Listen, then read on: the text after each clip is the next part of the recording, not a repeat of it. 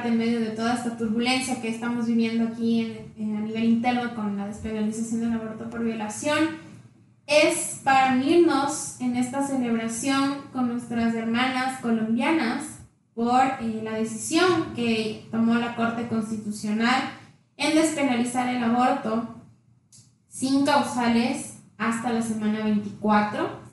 Eh, creo que fue una noticia que nos llenó mucho eh, a todas las mujeres de toda la región, ya que Colombia se une también a países como Argentina, como Uruguay, en esta lucha que se ha dado de muchos años en poder reclamar este derecho que les pertenece a todas las mujeres allá. Así que primero nada, felicitar más que todo eh, a todas esas mujeres que han puesto el alma y el cuerpo en la lucha. No ha sido fácil el camino. Recordemos que eh, Colombia tenía despenalizado ya el aborto en algunas causales. Esto fue en el 2006. Eso quiere decir hace muchísimos años atrás.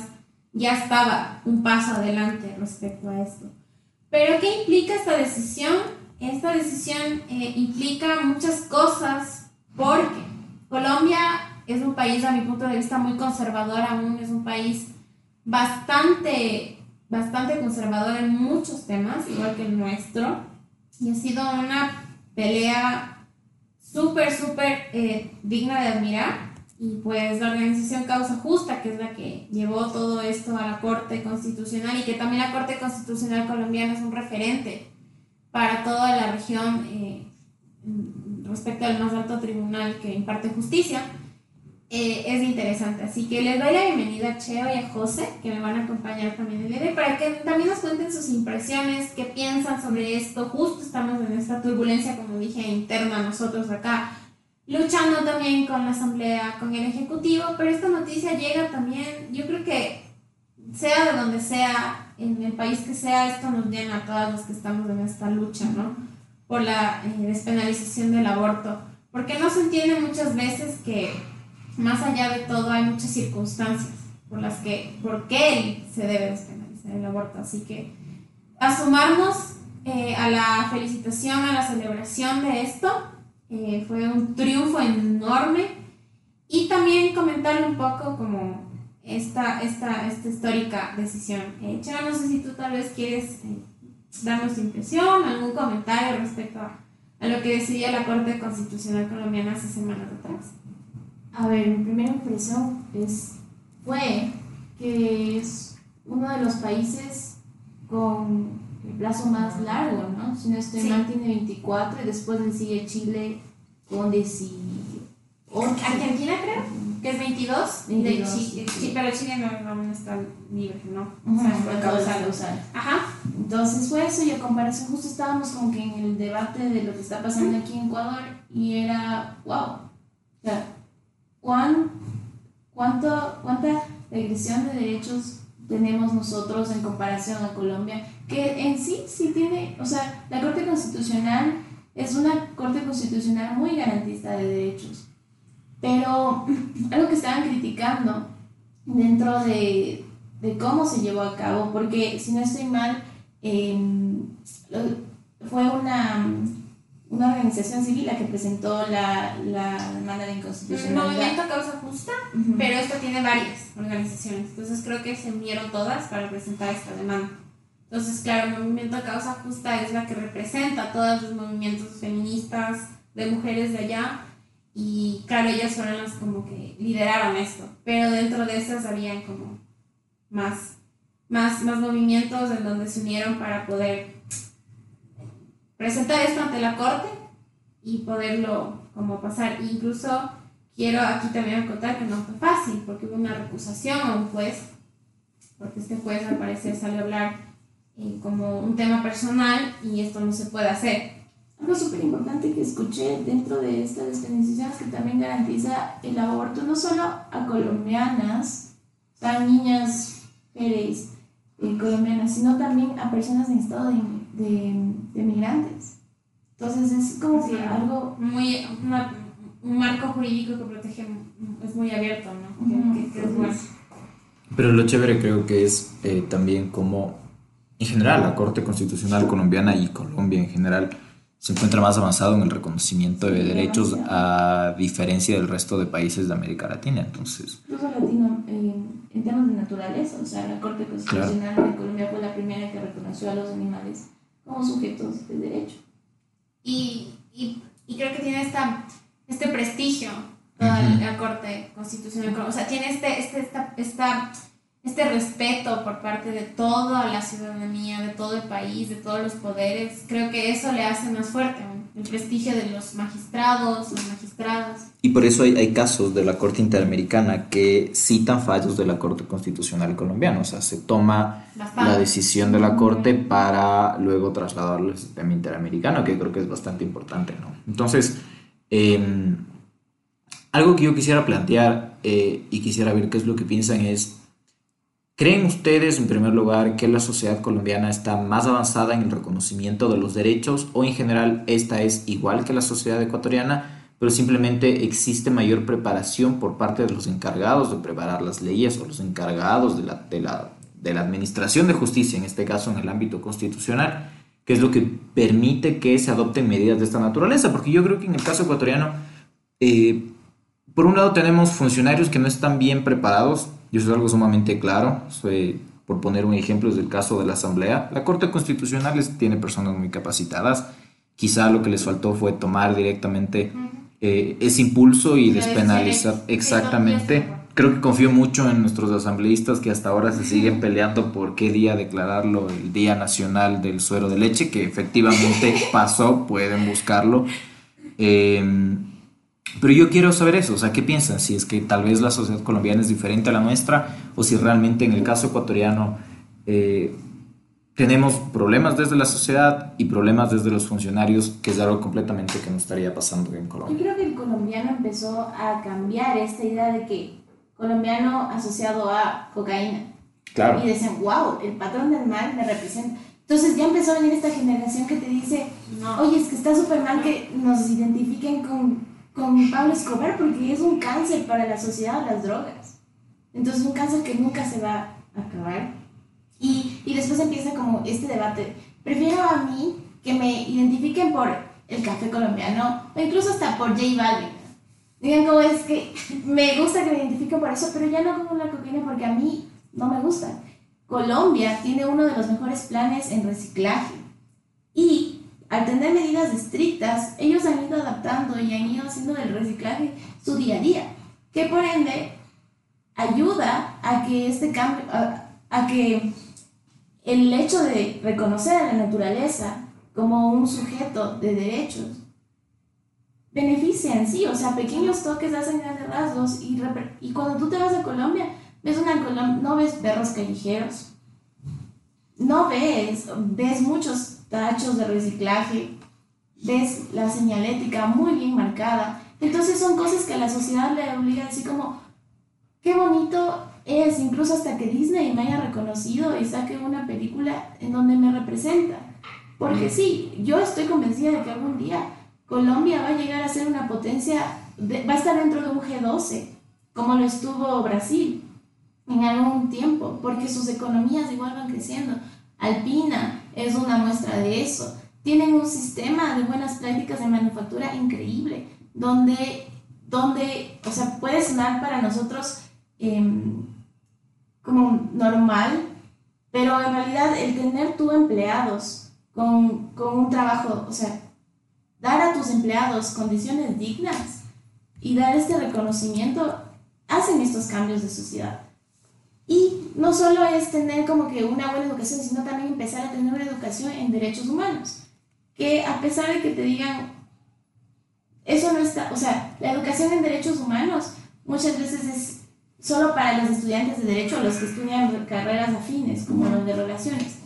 Pero cuando ya va más allá, em, por ejemplo, estas nuevas generaciones, y se los ve en, el trans, se los ve esto en, en Twitter a diario, o en los grupos de Facebook o Instagram, donde ves a chicas que tienen esta educación de derechos humanos, no porque le hayan dicho, sino porque tienen una conciencia de lo que es ponerte en los zapatos de otra persona.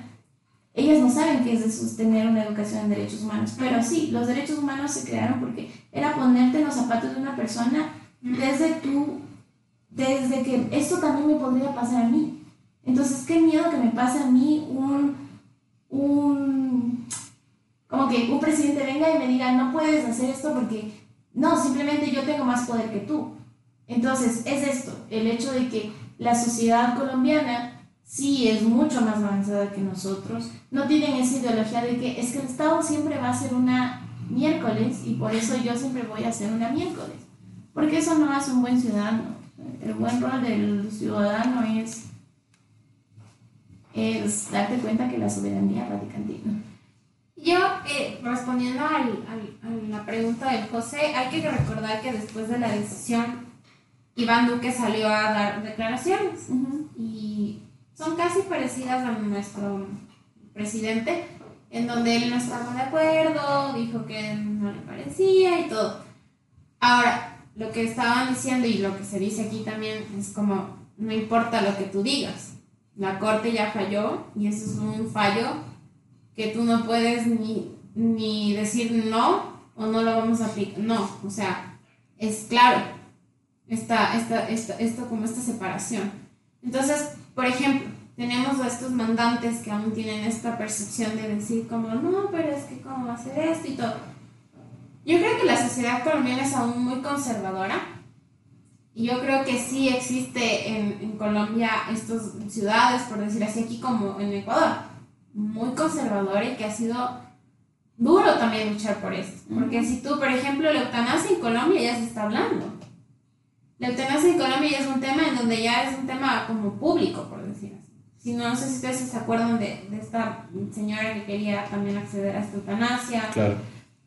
Era colombiana y todo. Entonces, por ejemplo, estos temas que se los puede ver como un poco críticos un poco como delicados, hay que hablarlos. Entonces, cuando hablamos de aborto, hablamos de eutanasia, hablamos, por ejemplo, ya legalización de la marihuana, eh, y todas estas cosas que incluso la Chava ya mencionó que es un avance en Colombia, que es increíble cómo el referente se ha puesto, en por ejemplo, los precedentes que ha marcado en muchas de estas prácticas.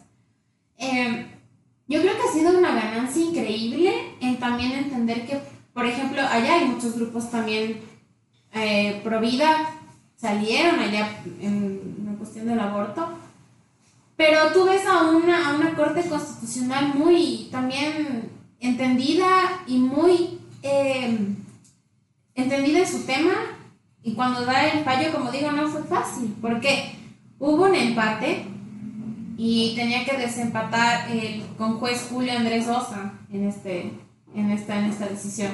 Hubo una recusación a un juez, eso tardó más el proceso porque se le acusó de que estaba hablando eso como un tema personal y no podía y todo. Entonces también son estas cosas que han tenido que pasar, pero a la final se dio. Avanzó enormemente. Entonces uno dice como en Colombia ya lo logró. Aún hay países que ni siquiera estamos años luz. Creo que Ecuador, no sé cuándo ya podremos estar hablando de esto. Pero yo creo que ir en, socialmente estos temas tal vez ya no están aún tan, yo digo siempre, despenalizados la Corte Constitucional colombiana, como dice, tiene este prestigio. Tal vez usan estos estándares, usan todas estas situaciones para dar un fallo que sí es reparador y justo para las mujeres. Pero ¿sabes cuál es la cosa que yo aquí estaba googleando un poco de la Constitución de Colombia? Y cuando Colombia tuvo una constitución garantista, como que ya más garantista en derechos humanos, fue en el año 1991 y nosotros tuvimos una constitución que se podría hablar como garantista recién en 2008. Son cosas que son estos cambios. Pero mira, yo creo que es una gran diferencia entre el tipo de constitución colombiana, es garantista, nadie lo puede negar, que el tipo de constitución que la tenemos aquí en Ecuador y en Bolivia. Entonces, eh, yo siempre estoy metido en discusiones de este tipo, ¿no? De que, por ejemplo, nuestra constitución no sirve para nada, dicen muchas personas, porque eh, mete todos estos principios de suma causa y, cuestiones de la cosmovisión indígena, que me parece que es muy importante, ¿no? Entonces, la constitución colombiana es garantista, reconoce derechos, crea instituciones, eh, bueno, establece instituciones que pueden responder a esos derechos, y no existe este desbalance entre las demandas y la capacidad operativa de las instituciones. Rompió mucho con esta tradición em, selectiva o discriminatoria de las instituciones heredadas del republicanismo, que es algo que, por ejemplo, Gargarela, eh, un gran constitucionalista, eh, lo menciona en sus obras. Y creo que lo que me gusta es que aquí en Ecuador bueno, lo que me disgusta, mejor dicho, es que aquí en Ecuador no nos damos cuenta del valor de nuestra constitución. O tal vez tienes la constitución pero no la aplicas o no sabes o no, o no, no sé, se aplica, o no sé cómo decirlo, con las con lo como debería ser. Tienes la ley, tienes la constitución, pero ¿de qué te sirve? Si es que a la final estás peleando o la persona que tiene que resolver no toma en cuenta. Creo que sí sería como importante volver o sea, porque mi abuelita me contaba que a ellos sí les daban como en realidad nacional esto del estudio de la Constitución. Y ustedes ah, en realidad tuvieron esto. Para nada. Nosotros no sabemos mucho, o sea, al menos, bueno, que estés estudiando derecho o algo afín. Pero si no, no. Pero si no, no. No sabes cuáles son tus derechos como ciudadano.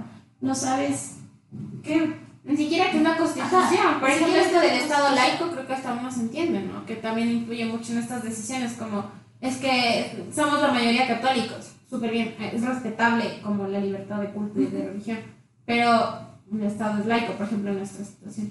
No hay como estos conceptos eh, claros de Estado laico, lo que José decía, como estas, eh, esta nueva constitución, cómo se configuró, o qué son estas situaciones, por ejemplo, los derechos de la naturaleza también, que ya empiezan a aparecer en nuestra constitución. Son cosas que, por ejemplo, cómo el juez aplica estas, esto si no aplica, ¿de qué sirve tenerlo plasmado, no? Y vemos también como que esto, esta diferencia. Uno de mis profesores le llama a la anterior corte, la que estuvo antes de 2019, le llama la corte cervecera. Claro. Porque le decía que la corte que estaba súper mareada siempre y que dejaba todo hecho pedazos. Y después vemos las sentencias de la Corte Constitucional a partir del 2019 hasta la renovación que se hizo, son súper claras y son de fácil de entender para personas que incluso están en el primer semestre y no saben y después ves en el citado que te dicen como em, esto significa esto. Entonces es súper fácil y hace que tú como ciudadano te des cuenta que tienes que puedes entender esto y que ahí se aplica esto de que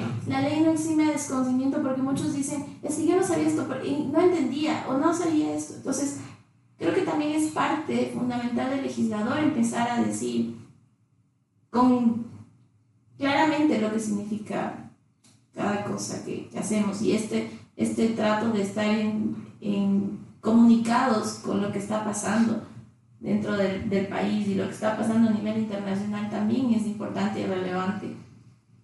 Pero sabes que yo creo que eso es bien complicado porque el modelo de nuestras instituciones fomenta em, la desigualdad. Entonces, eh, me gusta mucho de las instituciones, de nuestro modelo institucional en general, de toda América o de las democracias ah, eh, occidentales. Porque, bueno, a mí, paréntesis, me gusta mucho Gargarela y justamente estoy leyendo un, el último libro que sacó él.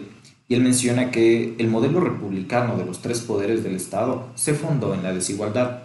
En el sentido, respondía en primer lugar a, eh, a una sociedad completamente diferente en el que sí habían conflictos, pero el conflicto más grande era entre los ricos y los pobres. Porque otras cuestiones, digamos, eh, las demandas de los grupos históricamente marginalizados, como por ejemplo grupos LGBTI, eh, grupos, pueblos, nacionalidades y comunidades indígenas, evidentemente en Europa no habían esos problemas, bueno, de los grupos LGBTI por supuesto, pero de otros no. Entonces avanzamos y nos topamos en una, estamos en una actualidad donde ya no solo es la dicotomía entre los ricos y los pobres, sino desde los grupos LGBTI, desde los grupos conservadores, desde los grupos de los ateos, desde los representantes de los pueblos, comunidades y nacionalidades indígenas, desde los eh, de extrema derecha, de extrema izquierda, desde los religiosos, cuestiones así.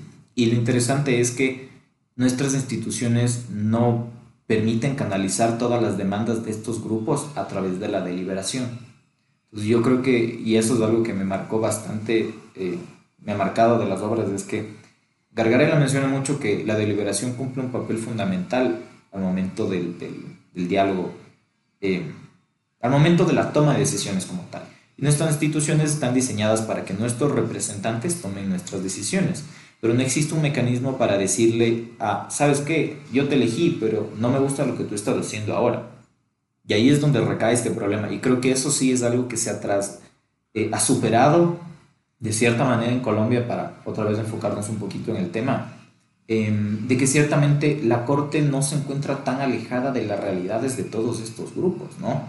Entonces comprenden cuáles son las necesidades, comprenden, eh, reciben, permiten, digamos, tienen instancias de retroalimentación, sobre todo los mismos magistrados y oportunidades de conocer cuáles son las realidades de cada uno de estos sectores. No es que se hable, digamos, de un modelo de justicia abierta propiamente tal, donde las personas pueden, eh, existe esta cercanía directa con los jueces porque la opacidad es tradicional del sistema de justicia.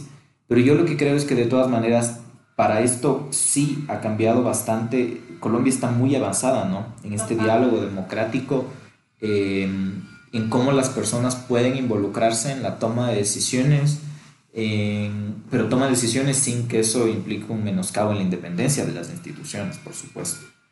Em, y eso. Sí, no, o sea, está bien porque sí se hablaba a los que están más conocedores del sistema, del, en lo legal y todo, de la corte, esta, de, este, de este respeto que tienen, de este análisis que como el juez dice también se acerca a realidades y también como a lo jurídico, estándares internacionales y todo.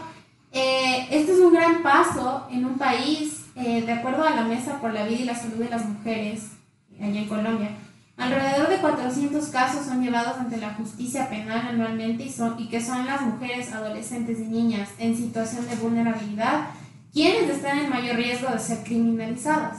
De esta manera, un 12,5% de los casos de aborto perseguidos por la justicia colombiana corresponden a mujeres entre los 14 y 17 años y un 24% de los casos que derivan en condena corresponden a menores de edad, a mujeres menores de edad. En el 2020, al menos 4.268 niñas de entre 10 y 14 años fueron madres en Colombia, de 10 y 14 años, donde este tipo de relaciones sexuales son consideradas violaciones. En promedio, cerca de 400.000 abortos se realizan en, en Colombia anualmente y menos del 10% son llevados a cabo en instituciones que cumplen con las garantías sanitarias, esto quiere decir en abortos clandestinos. Entonces, esto, por ejemplo, es un acercamiento a la realidad que viven las mujeres y las niñas colombianas y por qué esta decisión es tan histórica aquí en Latinoamérica, en nuestra región. Eh, y nada, o sea, para ya ir un poco cerrando y concluyendo esto, en la demanda que, que ingresó el movimiento Causa Justa, todo lo que tuvo que llevarse en el camino, como les contaba, estas recusaciones, del, em, el empate que hubo, em, y también esta situación de los movimientos de un poco también lidiar con estos movimientos pro vida, hacerles entender por qué se está pidiendo esto. Entonces yo creo que el 21 de febrero queda la historia eh, de Colombia, en donde se acepta el aborto hasta la semana 24 y yo creo que esto tenemos que ir viéndolo, ¿no? Porque va a empezar a ser un referente para toda Latinoamérica, mientras nosotros aquí seguimos en la pelea eh, por violación, allá ya están un pasito más y esperemos que sigan así. Así que, nada, de parte de nosotros, acá desde, desde Ecuador, abrazarles fuerte. Sé que ha sido una lucha bastante desgastante, pero muy, muy satisfactoria en esta decisión que se produjo sigan adelante, las tomaremos como referencia, José ya lo dijo, incluso la Corte toma casos referentes en Colombia por esta situación, así que nada, abrazarles y también darles las gracias porque ellas también nos han estado apoyando en este proceso acá en el Ecuador con la despenalización del aborto por violación y decirles que sigan así y ahora monitorear lo que pasa a partir de lo que hizo y despenalizó la Corte de Colombia. Con esto terminamos, Cheo, José. Gracias por estar en este episodio. Y nos vemos en el siguiente. Si tienen comentarios, pueden dejarnos en nuestras redes de Twitter, Facebook e Instagram. Y gracias por acompañarnos una vez más. Gracias, nos vemos. Chao.